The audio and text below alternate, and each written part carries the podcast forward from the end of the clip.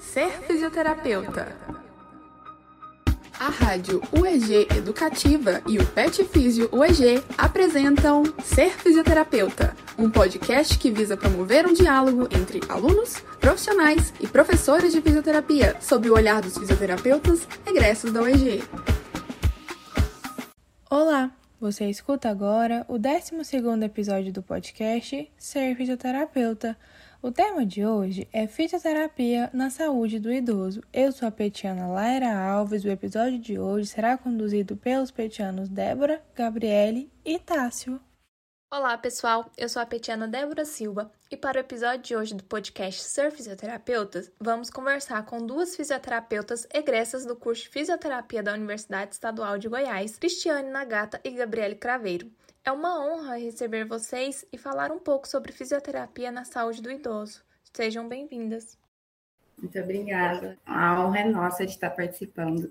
Obrigada ao PET UEG pelo convite. Eu estou muito feliz de estar aqui como egressa e poder contribuir um pouco mais para a nossa profissão tão maravilhosa. E para situar vocês, nossos ouvintes, a fisioterapia na saúde do idoso atua com as possíveis alterações provenientes do envelhecimento, podendo agir na prevenção, recuperação e reabilitação com o objetivo de promover a independência funcional do idoso, a sua autonomia e a qualidade de vida com relação à saúde. Para iniciar nosso bate-papo, nós queremos saber como a fisioterapia como profissão entrou na vida de vocês e o que despertou em vocês o desejo de atuarem na área da saúde do idoso? Assim, quando a gente está na faculdade, eu acho que a gente não sabe exatamente o que quer. É. E durante o curso que a gente vai descobrindo uma coisa ou outra que gosta mais. E aí comigo foi bem assim, eu sempre gostei muito da hidro, eu participei da liga de hidro, que a gente falava de hidroterapia, sempre falava muito em idoso também. Eu falei, nossa, então parece que a hidro é muito boa para idoso. Então, eu já gostei do idoso por aí. E aí, quando foi para fazer o trabalho de conclusão de curso, eu decidi sobre hidro em idosos. E aí, pronto, apaixonei total, porque fui atender os idosos lá na Vila Vida para fazer o trabalho. Foi fantástico fazer o trabalho com eles. Eu atendi eles na piscina. E a partir daí eu resolvi que queria fazer especialização em geriatria e o amor não acabou mais até hoje. Então, a fisioterapia como profissão entrou de paraquedas, né? Porque quando a fisioterapia iniciou na UEG, pouco se conhecia sobre a profissão. Eu sou a quinta turma da UEG. Na verdade, eu prestei o vestibular na época, porque eu tinha uma grande amiga, que é minha amiga até hoje, que fazia educação física. Ela falou assim: olha, surgiu um curso lá na UEG, fisioterapia, disse que é ótimo, eu não sabia nem o que, que era. No entanto, que eu prestei, passei e não fui fazer o curso. Aí depois eu prestei de novo, passei de novo, falei assim: não, agora deve ser alguma alguma mensagem divina, vou fazer. Mas aí, quando você começa a fazer o curso, você realmente se apaixona, né? Eu tive uma paixão logo de início, até porque a gente tem muita expectativa na faculdade, né? De entrar numa faculdade, numa universidade. Fiz, adorei, sou extremamente feliz com a minha profissão, com a minha escolha. E a saúde do idoso, até que ela surgiu assim mais no final do curso, porque quando eu entrei, realmente eu pensava na neuro. Surgiu a saúde do idoso quando eu comecei meus atendimentos mesmo como profissional que aí, por uma coincidência, começaram a surgir alguns idosos para que eu pudesse atender. E aí você vai se apaixonando, né? Vai gostando. Eu gosto muito de conversar.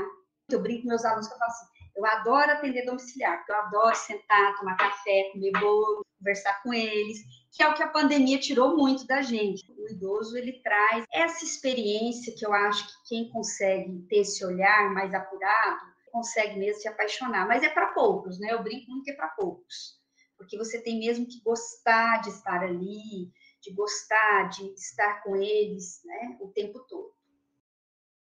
Agora que conhecemos o início da trajetória de vocês na área, expliquem para nós sobre os principais benefícios que a atuação do fisioterapeuta proporciona ao idoso. São tantos. a fisioterapia ela é capaz de mudar a vida do idoso tem aqueles benefícios que todo mundo já conhece: ganho de força, de mobilidade, de equilíbrio, prevenção de quedas. Mas eu acho que muito além disso, a fisioterapia devolve a vida para esse idoso, né? Enche a vida dele de, de alegria, traz mais energia, mais disposição, mais entusiasmo. Então, ah, eu consegui levantar da minha cama sem ajuda, eu estou conseguindo levantar da cadeira sem medo, eu estou indo no banheiro sozinho, eu estou indo no mercado, coisa que eu não fazia antes.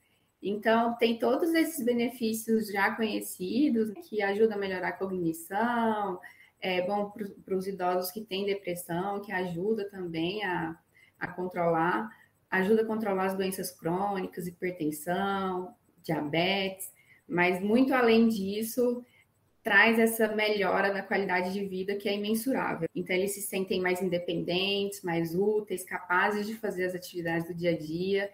Isso realmente muda a vida deles. Assim. Então, os benefícios são muitos. Eu posso falar de uma forma geral, na questão da funcionalidade. Hoje a gente sabe o quanto a funcionalidade é importante para o envelhecimento saudável. E além da funcionalidade, que engloba força muscular, equilíbrio, capacidade funcional como um todo. Mas além de toda essa parte de funcionalidade, eu acho que a gente tem que destacar e hoje falar muito da parte psicossocial. Sabe, o psicossocial com essa pandemia, para os idosos, ele ficou assim muito alterado. Então, eu acho que o fisioterapeuta, principalmente no meu caso, que trabalho domiciliar, ele consegue abranger toda a área biopsicossocial, porque ele se torna ali um membro da família. Porque o idoso, normalmente, você não vai atender uma vez só, ele vai ficar com você para o resto da vida. Mas eu acho que, assim, o principal é o bom papo, o bom acolhimento que você faz, porque o idoso, ele estando mentalmente saudável, ele consegue desenvolver melhor a sua funcionalidade. Então, a gente tem que falar muito dessa questão mental hoje em dia. Então, isso, na minha opinião, vai além do funcional. O funcional vem como um acréscimo, porque se ele está bem mentalmente, aí ele consegue te dar essa resposta motora que você quer. Na opinião de vocês, Quais são os principais desafios da atuação na área da saúde do idoso? Então, um dos grandes desafios que eu acho é a presença de múltiplas comorbidades né, nos idosos. Então, a gente sabe que precisa fazer a fisioterapia, precisa colocá-los para se movimentar, mas ao mesmo tempo a gente tem que lidar com várias doenças que estão ali. Então, tem a depressão, que às vezes dá uma desmotivada e o paciente não quer fazer. Muitas vezes tem o déficit cognitivo, em que a gente vai ter que dar um jeitinho dele entender o que a gente quer que ele faça, de tornar a fisioterapia mais lúdica, né, para não ficar tão automatizado assim, para eles conseguirem realmente fazer, entender o que a gente quer. Tem as questões da pressão, às vezes, que está descontrolada, da diabetes, que não está bem controlada. Então, a gente tem que tentar alcançar nossos objetivos com a físio, e ao mesmo tempo tentar balancear e lidar com essas outras doenças, com as manifestações delas. Então, isso é realmente um grande desafio e muitas vezes para conseguir alcançar o resultado da física, a gente vai ter que atuar em equipe. Então, muitas vezes o geriatra vai ter que estar junto, um profissional da nutrição, principalmente naqueles pacientes frágeis que têm sarcopenia, a nutrição é extremamente importante, porque se o paciente não come bem, ele não tem energia, ele não vai render na fisioterapia. Muitas vezes a gente vai ter que ter junto também um psicoterapeuta ou um neuropsicólogo para atuar nesses pacientes que têm déficits cognitivos, que têm alteração de humor, né? Então, paciente às vezes com Alzheimer, paciente que está com depressão, a gente vai ter que ter esses profissionais ajudando a gente o paciente acamado, muitas vezes a gente vai ter que ter o profissional da enfermagem ali auxiliando né, nas transferências, na alternância de postura, para evitar escaras, para evitar o imobilismo. Então, é uma série de profissionais que vão atuar junto com a gente. E aí, além desse, uma outra dificuldade, assim, uma outra barreira, às vezes, é, são as expectativas da família porque o paciente, ele, querendo ou não, ele tem consciência ali da, das limitações, de até onde ele consegue ir, e então ele entende todo o processo. Às vezes o familiar, não, ele está com uma expectativa muito além do que aquilo que o próprio paciente quer, às vezes, e muitas vezes além do que ele consegue naquele momento. Eu acho que o desafio principal é você ter esse contato com ele inicial e ele gostar de você.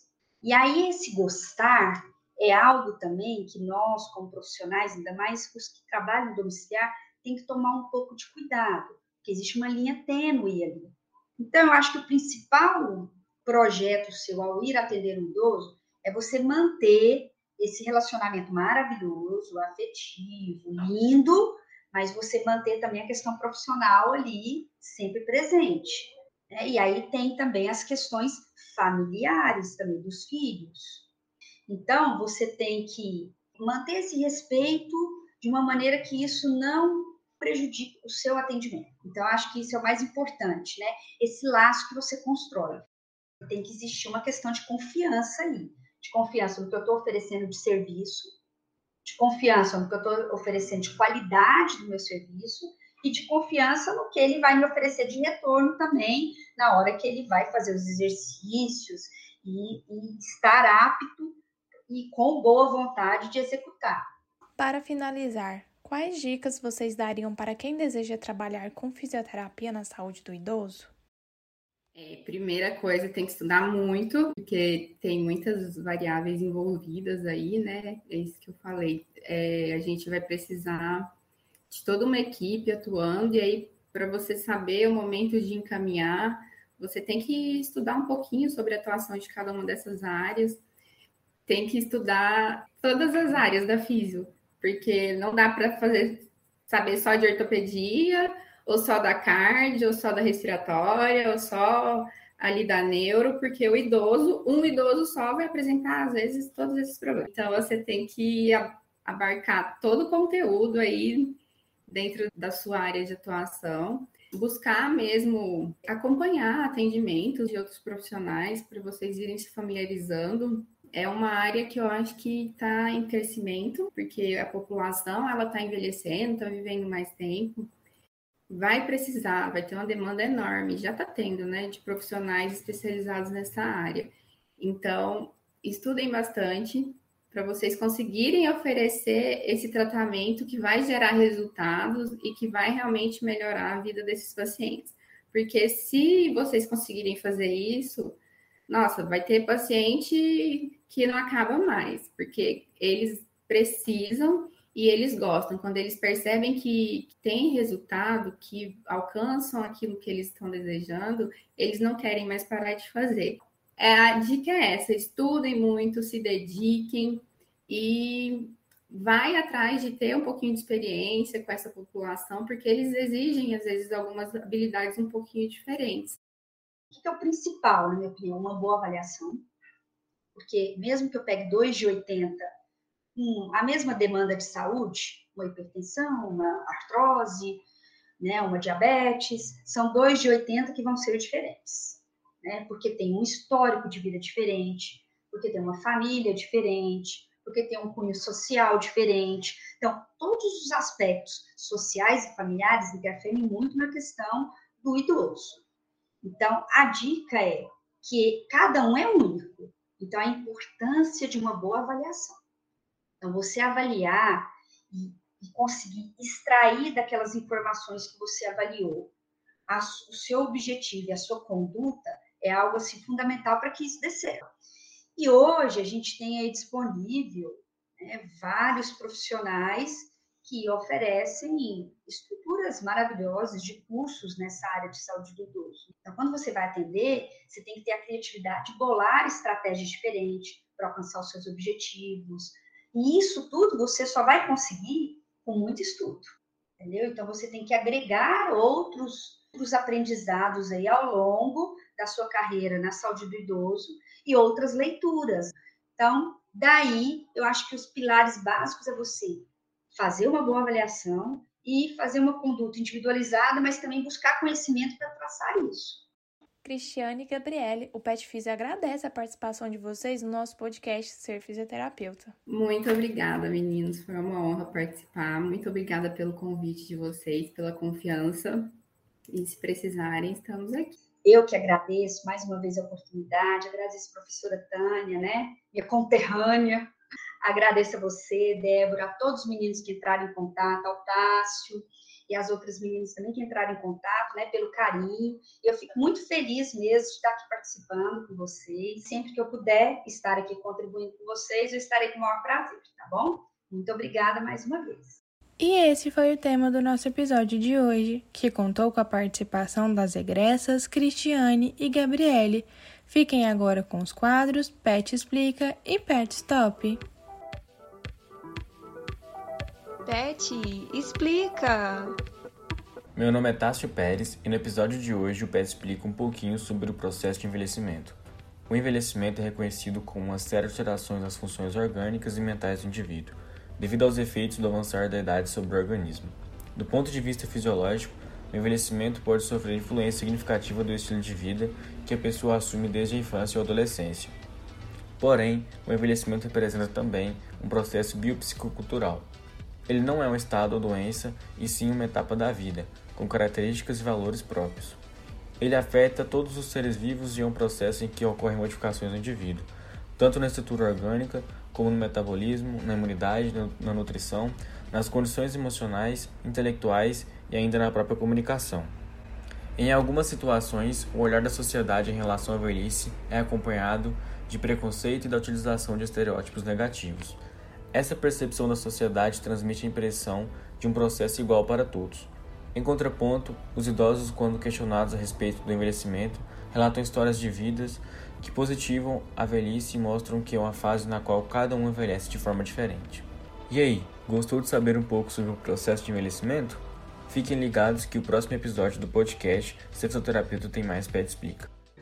Pet Stop, uma parada para o conhecimento. No Pet Stop, um convidado responde para vocês, nossos ouvintes, uma perguntinha que complementa todo o assunto que rolou no episódio. Nossa convidada de hoje no quadro Pet Stop é a fisioterapeuta Ruth Lozada. Ela é egressa do curso de fisioterapia da UEG e docente do curso de fisioterapia da Universidade de Brasília. Seja bem-vinda, professora Ruth. Obrigada. Olá a todos, eu espero que todos estejam bem, com saúde. Quer dizer que é um privilégio, primeiramente, participar desse podcast, que é idealizado e produzido pelo Pet Físio da UEG. Eu fico muito orgulhosa de ver alunos do curso e instituição que me formou realizando um trabalho tão brilhante, caprichoso e necessário para a fisioterapia, especialmente nesse episódio que trata da atuação do fisioterapeuta na saúde do idoso, que em novembro próximo agora completará cinco anos de reconhecimento como especialidade, fisioterapia e gerontologia pelo conflito. Obrigada pelo convite. Professora Ruth, no episódio de hoje foi possível perceber os benefícios da atuação do fisioterapeuta na saúde do idoso. Agora queremos conhecer um pouco mais sobre a contribuição da pesquisa e do avanço da assistência da fisioterapia ao idoso no âmbito da saúde pública. O despertar da fisioterapia na saúde do idoso iniciou-se no momento em que iniciou o progressivo número de idosos na nossa população, né? O aumento da população idosa, ju justamente nesse momento em que começou a crescer a população idosa, a fisioterapia voltou o seu olhar para esse público, ou seja, há pouco mais de 50 anos, e de forma concomitante com a história da própria gerontologia. A gerontologia é o estudo do envelhecimento nos diferentes aspectos, sejam eles biológicos, psicológicos, sociais e outros. Ela é, por natureza, multi-interdisciplinar. A fisioterapia é uma das profissões que compõem essa ciência do envelhecimento e ela interage com as outras profissões como psicologia, fonoaudiologia, educação física, todos eles voltados, né, e entre outras profissões voltadas para o envelhecimento, e com os médicos especialistas nessa área, que são geriatras. Da gerontologia, ela constitui-se em uma das áreas de atuação e especialização da fisioterapia. Bem, com as novas necessidades da sociedade que envelhecia, né, nesses últimos anos e que envelhece, aconteceram mudanças acadêmicas e profissionais, como o crescimento da demanda, da necessidade né, por recursos humanos, ou seja, profissionais habilitados para atender essa nova clientela, que, era que é o idoso. E houve então a consolidação da pesquisa sobre o envelhecimento nas diferentes universidades brasileiras. Falando um pouco também do cenário onde congregam né, diferentes profissionais, acadêmicos, interessados na área do envelhecimento humano, em relação então às associações e sociedades científicas da área, em 1969 a fisioterapia ela foi recebida em uma entidade científica e profissional, que é a Sociedade Brasileira de Geriatria e Gerontologia. E somente recentemente, em janeiro de 2017, temos um espaço próprio da fisioterapia é, direcionada à saúde do idoso, da fisioterapia em gerontologia. Então, em janeiro de 2017, quase que concomitantemente com reconhecimento da especialidade pelo nosso COFI, houve uma grande conquista para nós, né? e para os acadêmicos também, que foi essa criação da Abrafig, Associação Brasileira de Fisioterapia em Gerontologia. Nela reúne fisioterapeutas e acadêmicos também, estudantes interessados na área de saúde do idoso, e ela visa o desenvolvimento técnico científico dos profissionais e nos norteia a prática baseada em evidências foi um grande avanço para a nossa classe.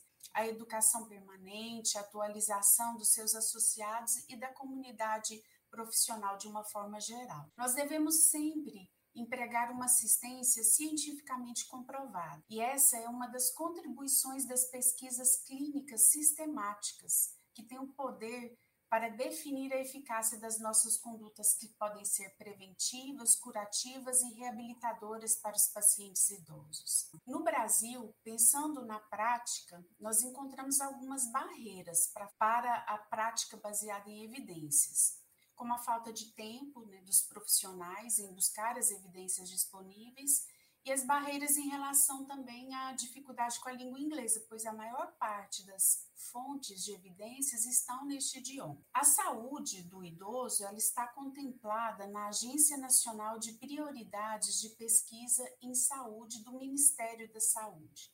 Então, isso já nos mostra a importância que tem sido dada, a importância que tem sido dada à pesquisa direcionada para esse. Então, as pesquisas acadêmicas elas estão em ascensão com a temática envelhecimento e velhice, não só é, direcionadas para fisioterapia, mas para todas as áreas da gerontologia. Assim, então, publicações de resultados de pesquisas brasileiras têm aumentado o número de publicações em revistas científicas de grande impacto e publicações também com qualidade em, em periódicos na nossa língua nativa, em português. Isso nos traz um cenário promissor para a nossa prática clínica, onde nós teremos maiores e melhores resultados para nossa assistência. Mas partindo para um cenário que temos atualmente, é, na base de dados Pedro, vocês devem conhecer também a base de dados de evidência em fisioterapia, eu fiz uma busca simples por diretrizes de prática clínica em fisioterapia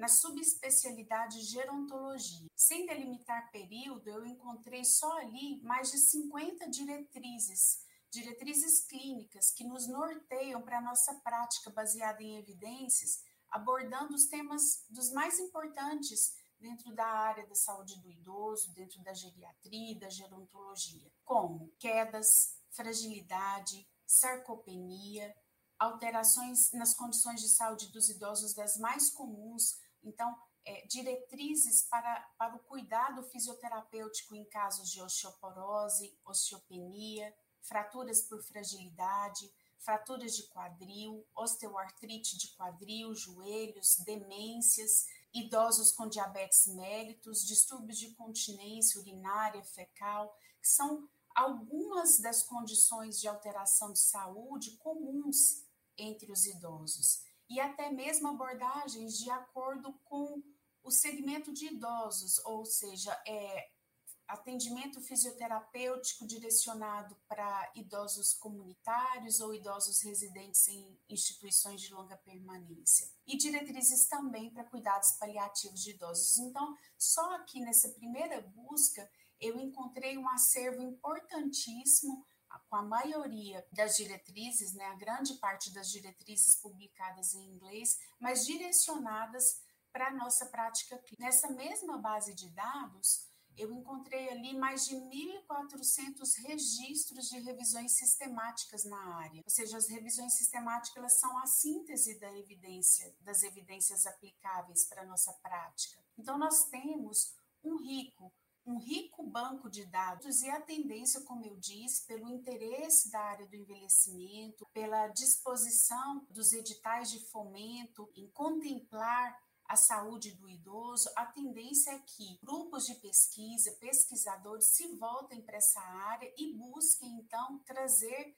as melhores evidências para que nós possamos, para que os fisioterapeutas que estejam na prática clínica possam aplicar os seus tratamentos preventivos, curativos, reabilitadores de uma forma eficaz. Então, por isso, eu incentivo todos a adquirirem o hábito da leitura e análise crítica de artigos científicos para nortear a sua prática. Lembrando que a educação continuada, aliando teoria e prática, é um caminho do conhecimento que vai resultar nas nossas ações comprometidas com a qualidade de vida do idoso. Na Universidade de Brasília, nós temos deixado a nossa contribuição, né, que diz respeito ao grupo de pesquisa NEPESF, que é um núcleo de estudos e pesquisas em envelhecimento, saúde e funcionalidade vinculado ao CNPq. Nesse grupo, nós congregamos ali alunos de graduação de iniciação científica, mestrado e doutorado, sob a minha orientação, e a intenção do grupo, da nossa mensagem, o nosso trabalho, né, o nosso propósito ali é deixar publicações que justamente colaborem para a prática da fisioterapia em gerontologia. Obrigada, professora Ruth, pela sua participação. Até a próxima. Obrigada pelo convite, PET UEG, e viva a pesquisa, viva a ciência. Vocês acabaram de ouvir o podcast Ser Fisioterapeuta. Esse podcast é uma produção da Rádio UEG Educativa e do PET Físio UEG. Coordenação de Rádio Teledifusão, Marcelo Costa. Coordenação da Rádio UEG Educativa, Thaís Oliveira. Coordenação do PET Físio UEG, Tânia Ramu. Direção do podcast, Tânia Ramu. Edição de áudio, roteiro e locução, Grupo Pet Físio. Produção, Criolab, UEG.